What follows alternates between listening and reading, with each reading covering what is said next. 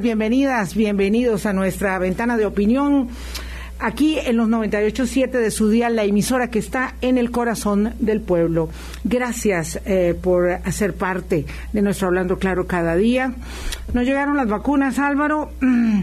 Y yo, uno tan emocionado esperando que, que las vacunas pediátricas, digo, me refiero a eso, uno tan emocionado esperando que, que llegaran eh, las vacunas eh, esta madrugada. Y bueno, hubo un atraso, Pfizer lo comunicó de última hora.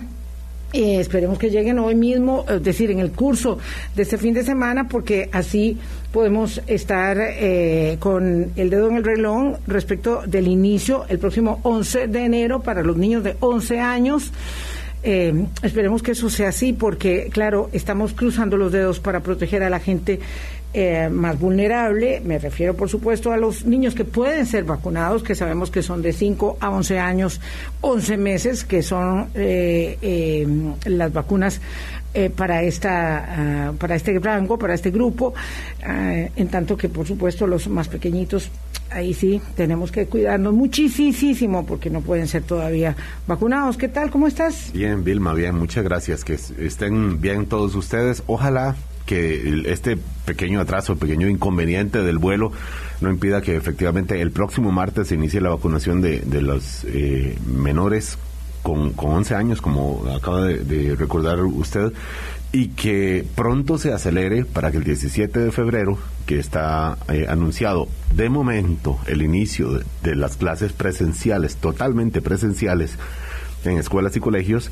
pues esté vacunada la mayor parte de esta población escolar eh, que se pueda. Ojalá, ojalá sea así. Sabemos que la caja del Seguro Social tiene la capacidad de vacunar a, mucha velocidad. Todo depende, o casi todo depende del, de la provisión. Todo depende de la, de la provisión, claro. de las vacunas que vaya llegando. Del abastecimiento. En estos, famosos aviones amarillos que, que ya se han, se han posicionado. Pero, pero bueno, de momento queda la responsabilidad individual de las familias, de los encargados de los menores, de cuidarlos, de cuidarnos, eh, indirectamente provocarles también una mayor, una mayor seguridad. Hoy con un tema, Vilma, que es, es otra, es otra epidemia es otra epidemia que, que se nos ha ido quedando, se nos ha ido quedando, pero que es eh, ya es inevitable a juzgar por las noticias que hemos visto con que se arranca este año 2022. Sí, eh, vamos a ver. Eh, respecto del Omicron, hay que hay que seguir la información y vean que hay, lo dijimos también ayer, muchos cambios, perdón, el miércoles, muchos cambios constantemente a la luz de la información que se va eh, produciendo en el mundo entero, ¿verdad? En el mundo entero. Entonces no perdamos de vista, eh, porque se están valorando, eso eh, fue la información que salió ayer en medios de comunicación, aquí también en Noticias Colombia, por supuesto, se están valorando la posibilidad de nuevas medidas o de retomar algunas de las que habían. Lo importante es el ejercicio de la autocontención.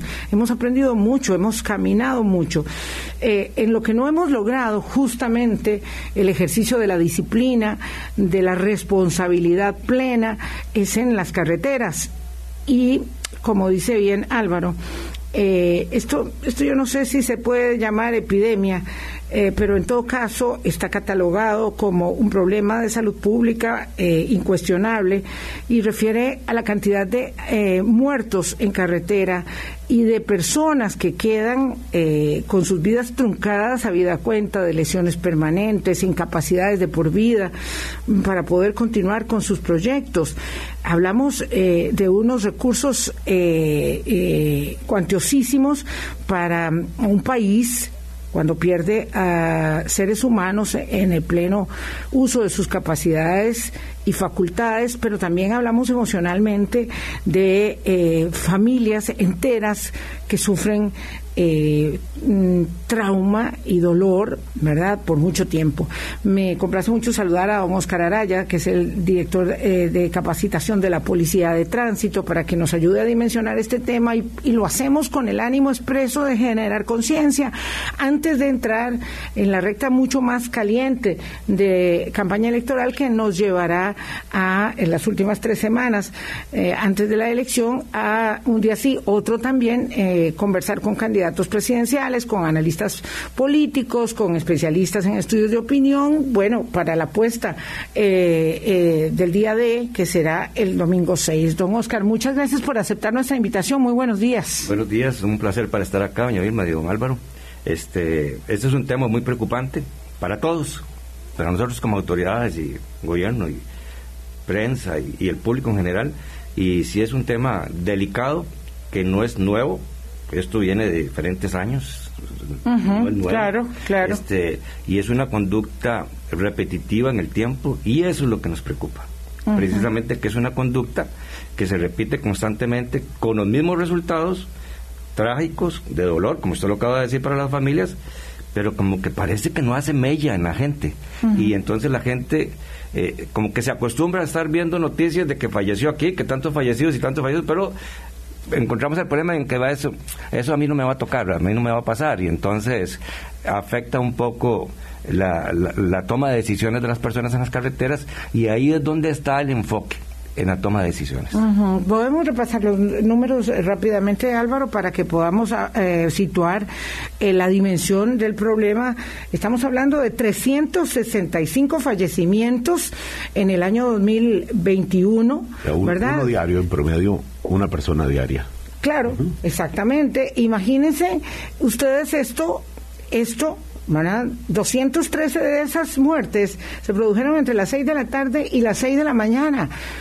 ¿Y qué hubiera pasado si no hay restricción vehicular sanitaria? ¿O es que la restricción vehicular sanitaria hace que, digamos, la liberalización de la capa de rodamiento permita que la gente ande como loca en las horas de la noche y la madrugada. Don Oscar, explíquenos usted cuál es, eh, digamos, la argumentación plausible para que eh, esas horas, que siempre han sido las de mayor peligrosidad para estar en la calle, se conviertan en una verdadera eh, trampa mortal.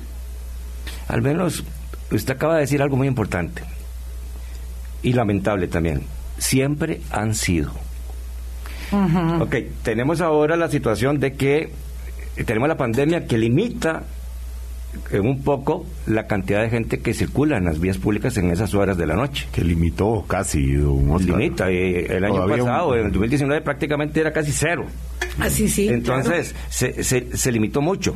Pero aún el año pasado bueno, antepasado. El 20. Murieron 300, 300 personas. Sí. O sea. Sí, sí. Con plenas restricciones. y con plenas restricciones, se murieron 300 personas. Entonces, yo diría que no, que no sería válido decir que la restricción vehicular como tal este, está limitando o, bajando la cantidad de muertes en carretera. No, no, no, no. Porque no está sucediendo no. la cantidad de muertes en carretera. Y dentro de esa franja horaria es históricamente constante. Entonces, este, volvemos a, recalar de que qué es lo que está pasando. aquí, el punto es tomar una, ver cuál es, porque lo que estamos viendo son los resultados y viendo los resultados no hacemos nada, porque lo que hay que ver es... Pues eso es para, para la morgue, ver los resultados son eh, ya donde no hay nada que solucionar. ¿Cuál es, ¿Qué es lo que está pasando entonces, don Oscar, según lo que ustedes han podido identificar? Lo que, lo que está pasando, según lo que nosotros hemos podido identificar, es que ha habido un deterioro constante en la conducta vial del costarricense. Y, y, ese deterioro constante en la conducta vial del costarricense está cimentado primero en una toma de decisiones equivocada. El costarricense está, no todos, bueno, porque ya aclaramos aquí en el programa que hay mucha gente que, es muy responsable, pero hay una gran cantidad de personas que está tomando decisiones equivocadas y la toma de decisiones equivocadas a veces está motivada por por falta de elementos que induzcan a la persona a hacer lo correcto. ¿Como cuáles? Como cuáles? Como una educación vial de no que no que creo yo que tenemos que no es de un buen nivel. No, no es de un buen nivel. La educación vial debe ser más constante, debe ser más temprana para que tenga un efecto duradero en aquellos futuros conductores. Es que tenemos, tenemos un error. Nosotros conceptualizamos que la educación vial es importantísima que se la demos a los conductores. Para mí, ese es un error, porque la educación vial hay que dársela a los que van a ser los futuros conductores. Claro, claro. Porque se supone que todos los que estamos conduciendo ya recibimos la educación vial. Sí. Y no es así. Y, y, el que ya está conduciendo eh, constantemente puede estar cometiendo errores a infracciones a la ley de tránsito. Volviendo al punto de que si la educación vial es buena y temprana en la edad de la persona, puede ser que este elemento sí incida en el tiempo para que esa persona tome decisiones correctas en las vías públicas. Porque desde niño está siendo, pues, está siendo manipulado, bueno, esa no es la palabra correcta, está siendo instruido, capacitado, concientizado, como utilizó usted ahora esa palabra.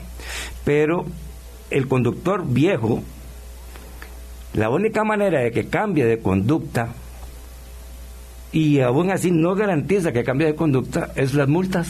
No. No, porque las multas no hacen que la gente cambie de conducta. O con un buen susto, don Oscar.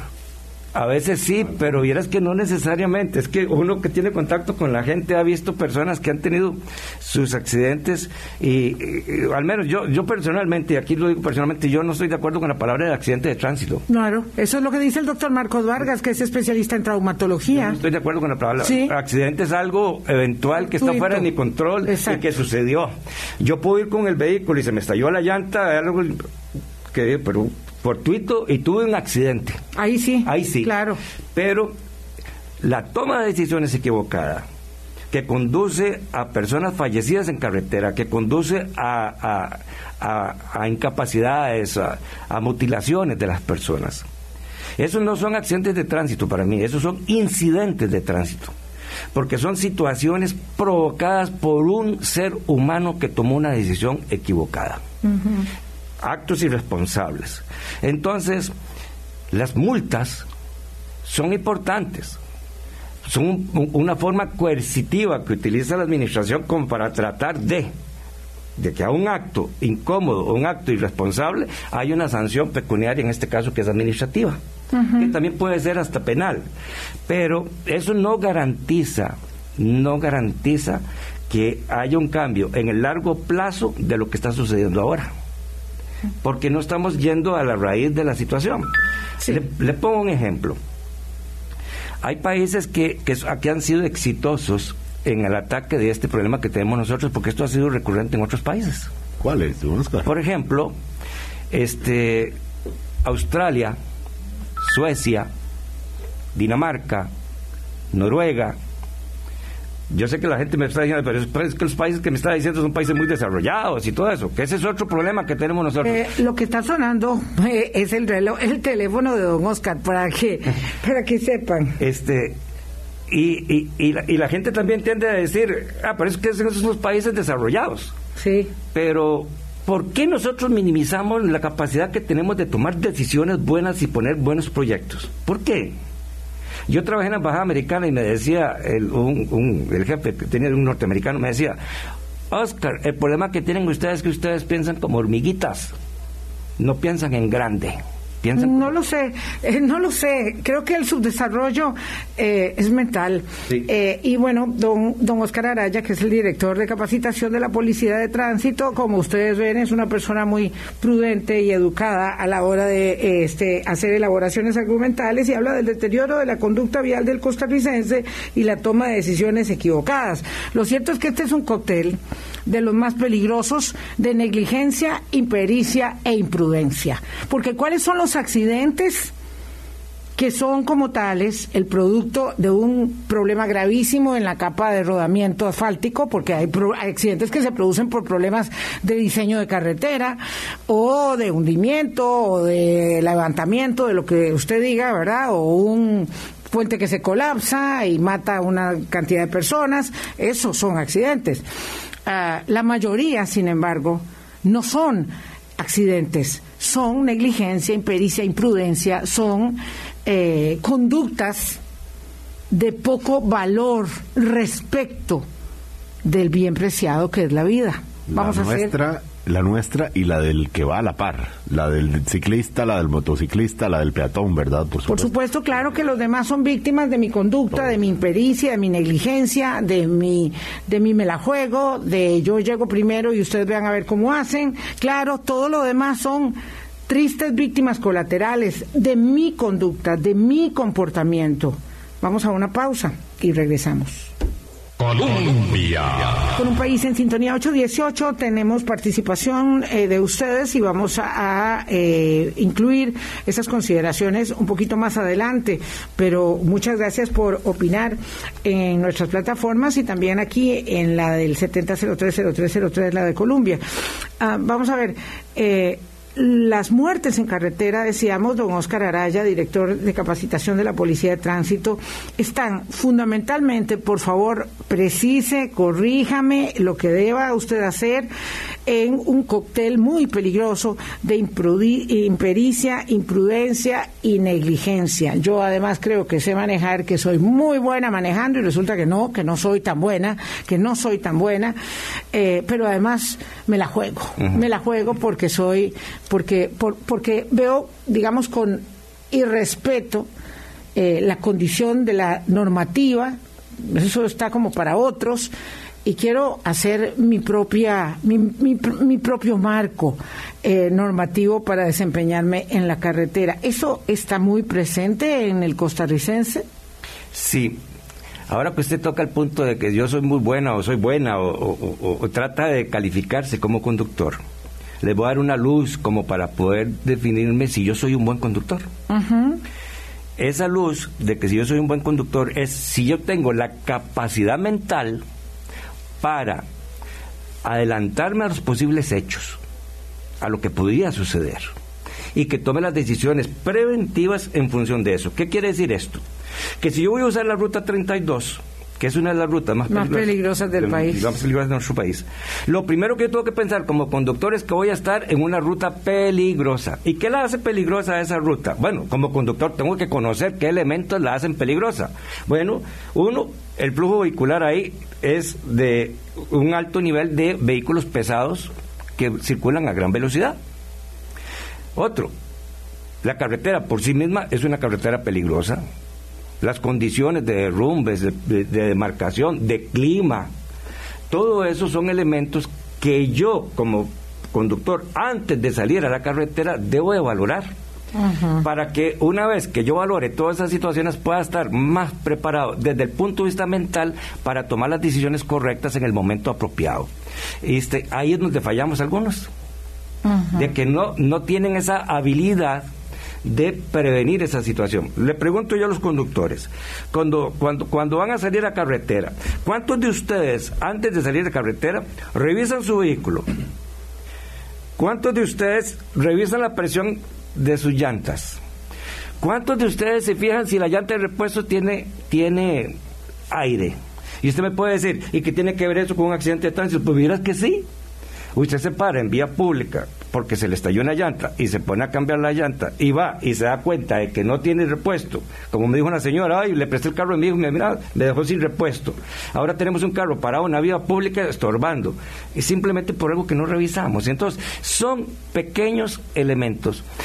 Aquí hemos, hemos hablado de que los accidentes tienen que ver con la conducta de los individuos. Eso es uno de los elementos, ese es uno la parte, la situación de, la accidentalidad en, carreteras es más amplio. Hay más elementos. Ahora doña misma mencionó uno, las carreteras, la estructura. Por ejemplo, yo le decía a don Álvaro ahora de los países exitosos. Hay un país, hay, países que tienen, por ejemplo, en Estados Unidos, en Utah, en otros estados, en Washington, aplicaron un, un, programa que se llama Visión Cero, que es cero muertes. Wow. Cero muertes. Y han logrado, según lo que yo estuve leyendo... Una sanísima ambición. Han, logrado reducciones de entre el 30, 40 y un 48% de las muertes en carretera. Y uno dice, ¿qué hicieron? Controles policiales más fuertes en, en las vías públicas. Primer elemento. Segundo elemento, aumento de los programas de capacitación en los niños. Y el tercer elemento, una revisión del diseño de las carreteras para corregir aquellas que estaban desde el punto de vista de accidentabilidad, mal diseñados con elementos que promovían que promovían una conducta insana de los conductores. Don Oscar Araya, usted en este segundo punto que ya mencionó antes, además de la pausa eh, comercial, que es la capacitación, la educación vial, usted decía que, que es de baja calidad. Yo me quedé dándole vueltas y digo, ¿de baja calidad o es nula? Es que yo no recuerdo nunca bueno, alguna vez creo que en Kinder me llevaron a, esta, a estos carritos, eh, a, esta mini, mini carretera. En la sabana. Que, en la sabana para mostrar, pero me parece que fue un día, como una excursión. Y después de eso, creo que lo siguiente ha sido el ejemplo. Ver a mi papá manejando, ver a las personas que me rodean y luego el examen teórico eh, y vámonos, y vámonos. Esa es mi educación vial y supongo yo casi le aseguro que es la educación vial de la gran mayoría de conductores de este país. No, o hay otros espacios que se hayan aplicado y que, no sé, que no los, no los tenga en cuenta, don Oscar. Ok, vamos a ver. Yo no diría que, le voy a poner un ejemplo, el curso que se da para educación vial es un curso bien planteado, que toca los elementos esenciales que debe conocer un conductor. Entonces yo podría decir que el curso por sí mismo es bueno, es de calidad. El problema que tenemos no es ese. El problema que tenemos es que no es sustentable en el tiempo. O sea, usted, Recibe, usted recibe un cursito de, de, ocho, de ocho horas, de ocho días, ¿verdad? que podemos decir que ese curso es bueno pero no es suficiente para lograr un impacto en el individuo para que haya un cambio de conducta, para que haya una concientización y eso se necesita un proceso más amplio de, de capacitación. Le pongo un ejemplo. Alemania. En Alemania el curso para que usted pueda adquirir la licencia dura un año. Un año dura en Alemania el curso bueno, eh, disculpen, pero es que dura más el curso para llevar la primera comunión que el curso para llevar educación vial. sí, es que no puede ser posible, digamos, tenemos esta circunstancia que es la que la que un país, ¿verdad?, privilegia en esta en esta en esta área y eso es lo que tenemos. Eh, eh, un, un, yo entiendo que para llevar la primera comunión eran como tres años, donde iban los chiquitos, era una cosa eterna, ¿verdad? Este, eh, para ser padrino de un bautizo es más largo el curso que para llevar, para manejar un carro. para casarse es más largo el curso. Para casarse, claro, imagínense. O sea, entonces estamos hablando de ese tipo de condiciones que ya de por sí, digamos, apuntan a una formación deficitaria y uno con una calidad de educación de quinta, dolorosamente, como la que hay en este país, en general, pues es la misma que hay para la educación vial. No estamos hablando de otra cosa, ¿verdad? Eh, pero vamos a ver, eh, además de eso, esas normas básicas establecidas, la gente no las cumple. Y esto es lo que me dice aquí este Roy, él vivía en Minneapolis 20 años y dice, y es que ahí las leyes de tránsito se respetan, punto. ¿Verdad? Eh, ¿Qué hace que uno vaya a otro país como turista y maneje con la disciplina que jamás en su vida tuvo aquí? O que como peatón se comporte con arreglo a las normas de tránsito y no cruce en la mitad de la acera, sino que vaya hasta la esquina donde se cruza la acera, donde se cruza la calle. Porque esa es la verdad. Aquí no, aquí nos tiramos donde, donde sea. Es más, cualquiera que está fuera del país y camina en media calle, uno dice, ese tiene que ser latino porque no fue a la esquina a cruzar el semáforo, porque también es la conducta de los peatones. Entonces, somos nosotros, digamos, dejémonos de cuento.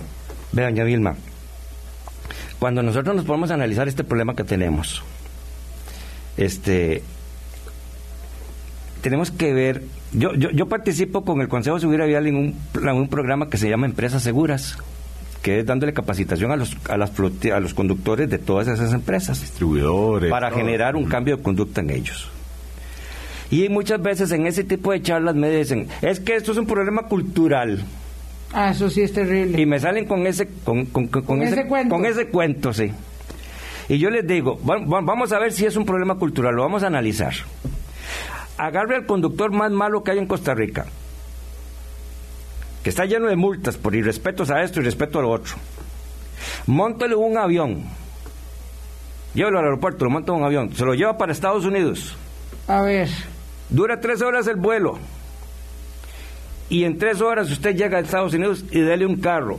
Le aseguro a usted respeta los límites de velocidad. Sí. Le aseguro que hace los saltos donde los tiene que hacer. Jamás pasará un semáforo en rojo. Entonces, la cultura del ser humano es algo que se construye con el tiempo y no es algo que se, que se cambia de un momento a otro. Entonces, mi tesis es que esta situación de las carreteras no es una, no es una situación cultural, es una situación conductual que es completamente diferente. conductual. Ahora, ¿qué es lo que hace que ese costarricense en los Estados Unidos sea bueno. Ay, el multón. don el Oscar. multón. Y le aparece aquel semejante policía grandísimo que no lo deja hacer ni hablar. Y después. Y el juicio. Y el juicio. Y, ahí puede perder, eh, sí, y la vida entera. Desde el, desde el punto de vista del ciudadano, la visión que ese ciudadano tiene hacia la autoridad, hacia las normas, es de respeto. ¿Por qué? Porque si incumplo, las consecuencias son altas, caras y duras. En Costa Rica, el conductor nuestro no tiene esa, esa, esa, esa, conceptualización. Es tanto así, trate usted de agredir a un policía en los Estados Unidos a ver cómo le va, y trate de agredir a un policía en Costa Rica a ver cómo le va al policía. A ver cómo le ha ido. A ver Ya- hay un montón de casos Sí, que hemos visto. Entonces, de hecho, ahora en la Escuela de Capacitación tenemos un programa instaurado de, de- de capacitación en defensa personal para los policías, dándoles más elementos de defensa, dándoles instrumentos como uso de gas, de gas para que se puedan defender, porque la conducta del costarricense en términos generales con respecto a la autoridad ha cambiado y este es uno de los elementos que mata claro, gente en claro, claro. Eh, usted me para a mí y yo digo, ¿y usted quién se cree? Y dije, pero ¿cómo? Ni más ni menos que, que, la autoridad del tránsito. Y yo le digo, ¿y, y, y a mí qué me importa? Doña Vilma, a uno- a uno- eh, porque a- nosotros ir, y respetamos, digamos, no observamos ni la relevancia eh, del cargo, y no importa que se trate del presidente de la República o de la policía de tránsito, o sea, hay que ver la clase de, de enfrentamientos y de agresiones de las que son objeto las mismas autoridades. Y, y somos agredidos o son agredidos los compañeros por hacer la multa que usted realmente se ganó. Sí, sí, sí. O sea, por hacer la sanción que usted merece. Y el policía es agredido. A veces uno para a un policía y le dicen a uno esa famosa frase, ¿y usted por qué me para? Dios mío, pero usted no, no está consciente usted de que lo está parando una autoridad del país. Este, y Bueno, que, se habrá visto excepciones de algún caso de abuso de autoridad. Eso Ah, siempre, siempre habrá. porque Estoy seguro que a quienes cuestionan a la policía de tránsito se agarran de esos casos excepcionales que los hay, eh, pero la norma, la norma es de que no nos gusta que ninguna autoridad, además, no, ose ose cuestionar nuestro poder de usar nuestro carro sagrado. A porque nuestro hay una, hay una cosa ahí de, de que cuando nos tomamos del volante nos, nos creemos incuestionables, ¿verdad? Y dice, eh, ¿y este quién es? ¿Por qué me para? ¿Y, y, y- y cómo se le ocurre a usted que me va, me, me va a hacer un parte o me va a bajar las placas, ¿verdad? Usted, usted acaba de tocar otro punto importantísimo. Este, esto es un- una experiencia personal. Cuando empezó la pandemia, 2019, en que se acuerda que hablaban constantemente de los de, de aquellos que están en el frente en la primera línea de batalla contra el- contra la pandemia. Y se hablaba de los doctores, de los enfermeros, de los bomberos, de los policías. Y yo le decía a los compañeros en la escuela, aprovechemos el momento porque por un mes por un mes hemos sido héroes en este país. Porque Rápidamente. después de ese mes volvimos a ser los villanos. El, el- el sinvergüenza, el choricero, el ladrón. eh, Y, y como usted lo dijo ahora, don Álvaro, esos son los menos. La gran mayoría de la población policial es buena, Claro. es trabajadora, es responsable. Pero el problema es que se utiliza esa muletilla para justificar mis actos irresponsables en carretera, echándole la culpa al policía y tratando de disimular lo que está pasando. No quiero decir aquí de que no hay policías que puedan cometer errores. Sí, sí los hay. Y yo soy miembro del Consejo Profesional de la Policía de Tránsito y los sancionamos y se han despedido. Pero ese no es el caso. No, de eso no estamos hablando. Eso no es el caso. El caso es qué es lo que hace que la persona esté haciendo, haciendo este, tipo, este tipo de conductas. Y yo siempre he dicho, Esta conducta que tenemos ahora es el reflejo de lo que ese niño o ese joven o ese adulto ha sido durante toda su vida. Claro.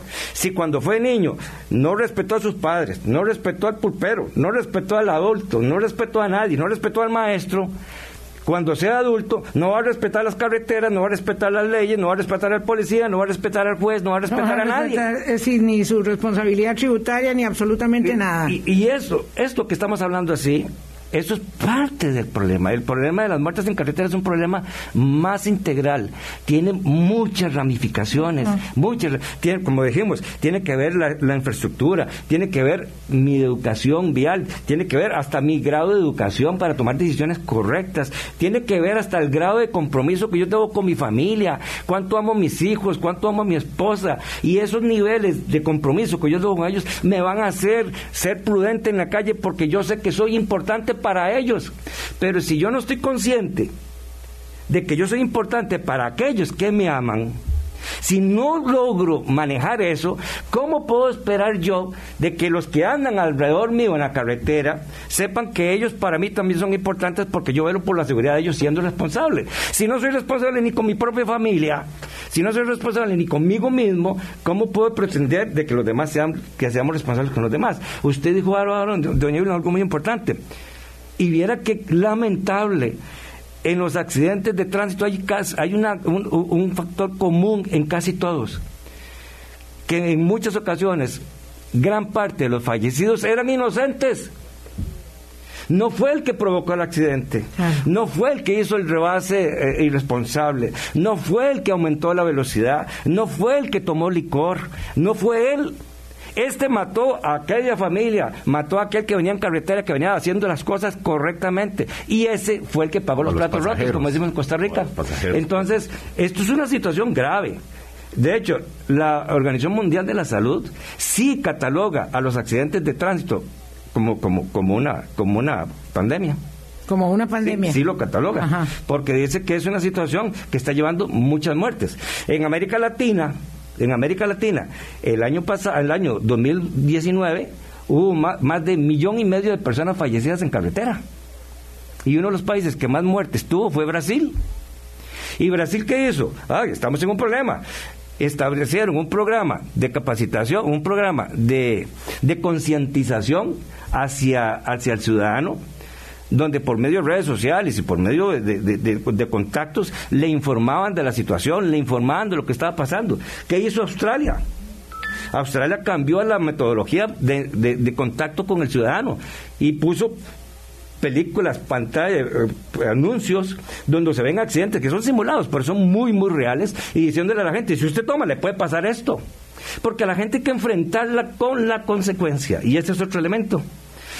Vemos lo que pasa afuera, porque creemos que no me va a pasar a mí. Y no nos damos cuenta que esos son consecuencias. Yo me imagino ya misma. ¿Cuál es el, objetivo? Cero, cero muertes. Porque una sola muerte que hay en Costa Rica, una sola muerte, lleva dolor a las familias, lleva dolor a los niños. Esa señora, la esposa, ahora ya hay uno que, que también aportaba su parte económica y ya no. Aquel niño que iba a un colegio privado ya no puede. O sea, esta, e- esto es serio, es grave. Y usted que me está escuchando, vea a su alrededor, vea en este momento a su alrededor. Fíjese al conductor que está a la izquierda, al conductor que está a la derecha. ¿Cuántos de los que usted está viendo en este momento están hablando por teléfono? ¿Cuántos están sin cinturón? Es más, usted tiene el cinturón puesto. U- El mea culpa. Sí, yo, yo, no los demás. No los demás. La solución a este problema inicia con un autoanálisis y que yo tome decisiones en pro de la vida. 836, don Oscar Araya, hablando claro. Ya volvemos. Colombia. Con un país en sintonía, son las 8.38. Don Oscar Araya es el director de capacitación de la Policía de Tránsito. Y quisiera mm, abordar un tema que se cruza con algunas de las consideraciones que han hecho aquí los oyentes. Uno básico tiene que ver con que, vamos, los niños aprenden según el ejemplo Correcto. y no según el manual de eh, el curso de educación vial, ¿verdad? Este de, de la escuela el o la visita guiada el modelaje es- o sí. exacto, es de lo que ven. Eh, no de otra cosa. Entonces, claro, hay alguien aquí que dice, y pues claro, porque si, si el papá es un matón en la carretera y la mamá es una matón en carretera, pues el chiquito va a ser matón en carretera cuando conduzca, no va a haber, de otra manera no va a andar mm, mentándole la madre a quien se le ponga por delante, ¿verdad? Eso es lo que van viendo los niños, horrorizados primero y luego normalizada la conducta. Pero yo quiero tocar otro tema que tiene que ver con una elaboración que hace aquí un padre de familia que dice que más bien él cree que hay que bajar la edad para entregar la licencia. Eh, y resulta que la tercera parte de estas muertes, casi la tercera parte de estas muertes, se producen en personas que llegan hasta 30 años. Es decir, la mayor mortalidad se está dando en personas más jóvenes. Y ya se sabe, y le quiero que don Oscar nos explique esto, que tiene que ver, digamos, el arrojo, eh, la, la, forma en que yo conduzco a alta velocidad o me meto en los piques, eh, qué sé yo, eh, con la inmadurez del cerebro, ¿verdad? Que es un asunto neurológicamente estudiado. Es que hay una etapa en la que madura completamente este, la persona, el cerebro de la persona, hay gente que no madura nunca, claro, este, por supuesto, pero el cerebro, y entonces ahí es donde tenemos la, el mayor drama, es decir, son los padres y las madres que ven morir a sus hijos en las carreteras, que son personas jóvenes, muy jóvenes. Eh, de las muertes que hubo el año pasado en carretera, de las 365 en el rango de los 21 a 30 años, murieron 107 personas. Y del rango de 31 a 40 murieron 97. Esa es la etapa de, de, edad de la persona en la que es más productiva. Claro. En la que está iniciando sus vidas matrimoniales, terminando sus estudios universitarios, estrenando el título de licenciado, de máster y todo eso. Con hijos pequeños, Con hijos pequeños. Pero también es la etapa en la que en la que yo me siento poderoso, en la que yo necesito lucirme, en la que yo llego con mi carro y me paro en una esquina y necesito que me vean el chuzo de carro que ando y acelero y me siento poderoso y todo. Ese, ese, ese, ese, ese momento, que tenemos claro que no es para todos, pero ese momento enturbia el entendimiento del individuo para que tome decisiones correctas en la calle. Y es cuando se pone el semáforo y sale disparado, sin importarle nada. Porque lo que quiere es que me vean, lo que quiero es que me luzcan. Ahora, yo no soy psicólogo, pero esto simplemente es una parte de la etapa. Las experiencias, los años, el bagaje va haciendo de que yo tome decisiones más sabias en todo momento, que no es la regla en lo general, pero al menos yo con 62 años ya yo no tengo que andar en un carro luciéndome, no, no, no, no va conmigo. Este, tengo más cosas importantes. Por ejemplo, pongo un ejemplo, yo mismo, yo con 62 años digo, bueno, ¿cuántos, me preguntan los alumnos en la escuela, don Oscar, ¿cuántos años tiene usted? Como 20, 22. ¿Cómo 22? No, es que ya, ya, no los tengo, ya tengo lo que, lo que viví, ya lo pasé. Me quedan 20, 22, pero tienen que ser los mejores 22 años de mi vida, de calidad, de, de, toma de decisiones correctas. Entonces, ese tipo de madurez es la que el muchacho va a ir aprendiendo, es la que el muchacho tiene que ir, tiene que ir eh, retomando y tiene que ir creciendo. Con respecto a lo que decía el, estimado oyente de que más bien debería de ser que más bien debería de ser que, se empieza a, manejar antes. Me imagino que él lo está haciendo porque lo está contextualizando con Estados Unidos que empiezan a los 16 años. Sí. Me imagino. Pero Estados Unidos tiene una base legal una base cultural, una base policial, una base de estructura diferente a la nuestra que puede permitir eso, y no en todos los estados, en algunos. Nosotros no tenemos eso. Si tenemos el problema ahorita con lo que tenemos, imagínese usted si pusiéramos a muchachitos Todavía más jóvenes. más jóvenes. No, no, me. Estados Unidos también tienen otras cosas que no quisiéramos imitar de- en, en el área de educación vial y, y en Por muchas supuesto. otras, ¿verdad? No, También, ahí no eso- todo es bueno. no.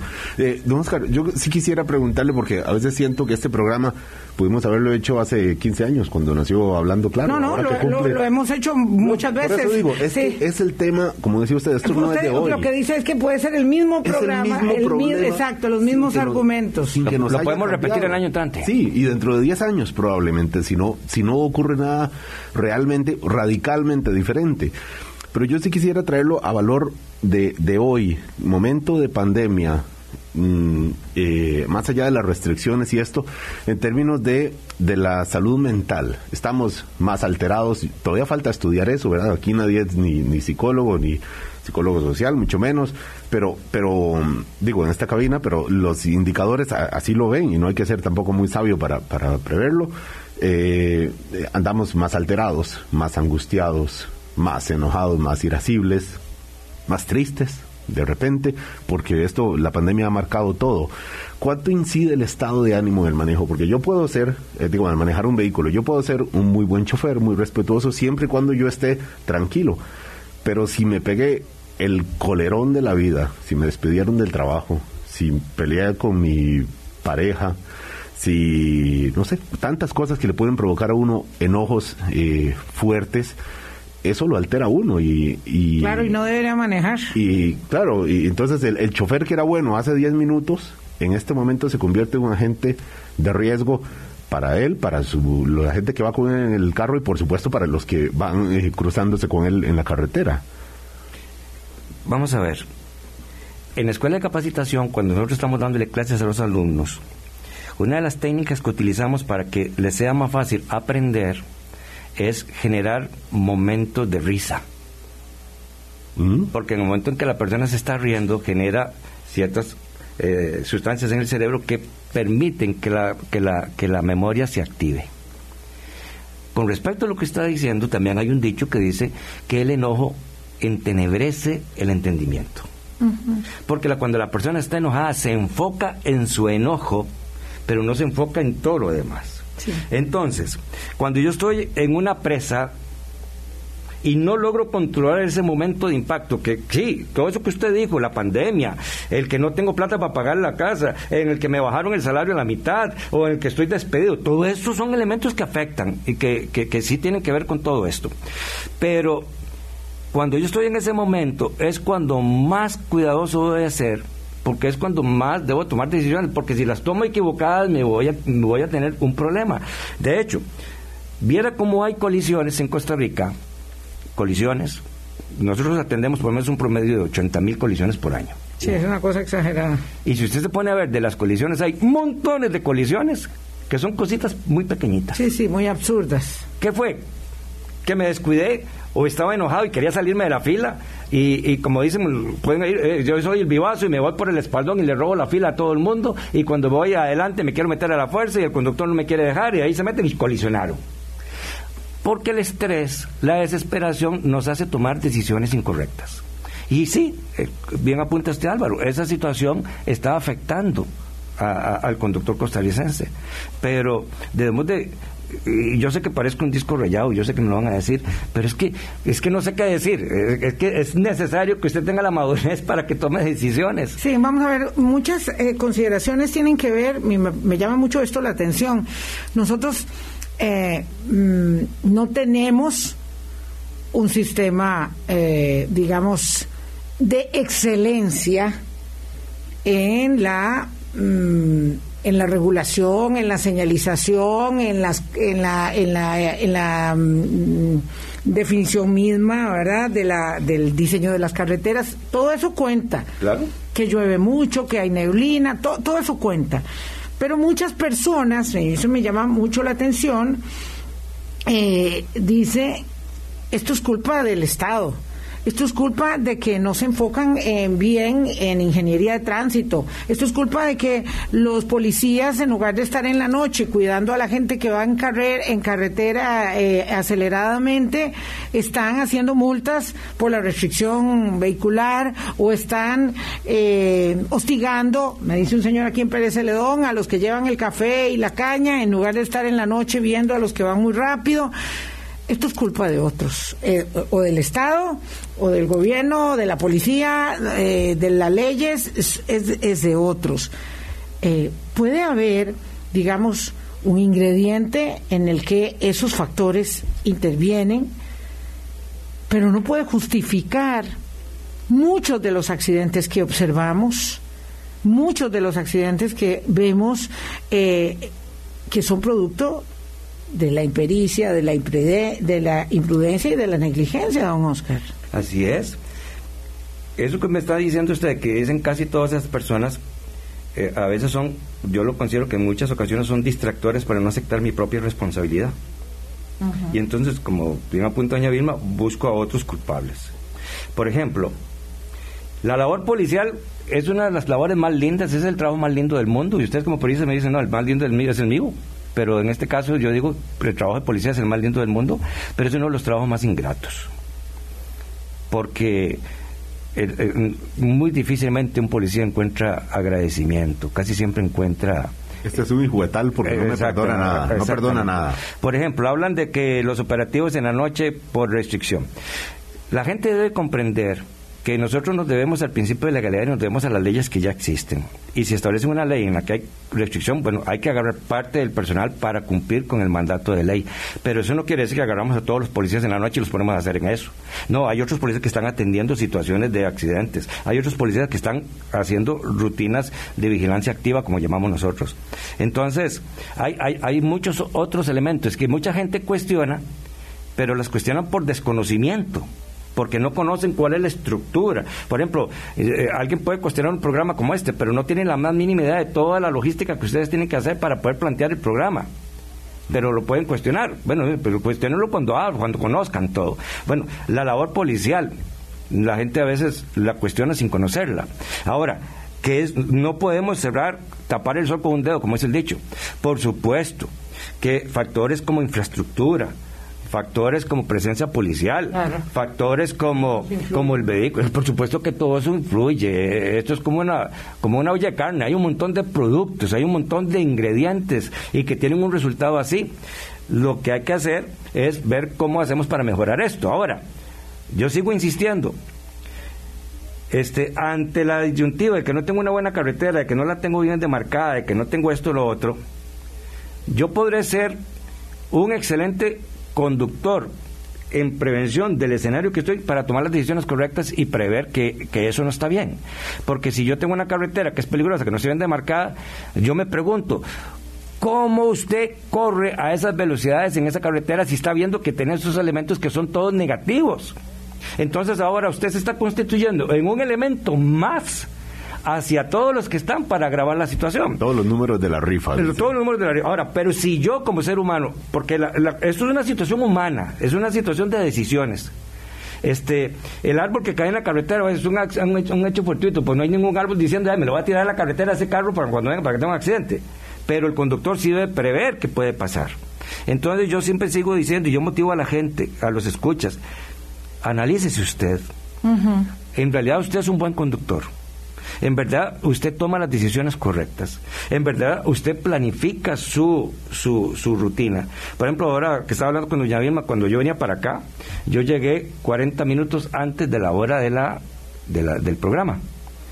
Y le digo, doña Vilma, es que yo me vengo porque si hay alguna situación, yo no quiero estresarme, quiero llegar con tiempo, quiero llegar tranquilo. Pero mucha gente no hace eso este, van a la hora pico y salen a hacer un mandado en ese momento. ¿Por qué no lo planificó para otro momento en que no haya tanto tránsito y usted no, entre en ese nivel de estrés? Don Oscar, este, viera como, como le agradezco la conversación de hoy. Nos quedan solo tres minutos y yo no quiero dejar de lado un tema que han planteado mucho los oyentes y que también me llama la atención mi colega Alejandro Arley. Eh, los motociclistas deberían tener eh, acceso a la licencia Ah, cuando son un poco más grandes, deberían primero tener, digamos, acceso a licencia B1 eh, normal de vehículo y luego hacer un eh, eh, examen para otro tipo de, bueno, para, para manejar moto. En el 50% de los fallecidos en el 2021, me, me recuerda Alejandro, eran motociclistas y ahí está clarísimo lo que está sucediendo. Esto, dos minutos para terminar, don Oscar. Ok, el, motociclista tiene una característica diferente a todos los demás.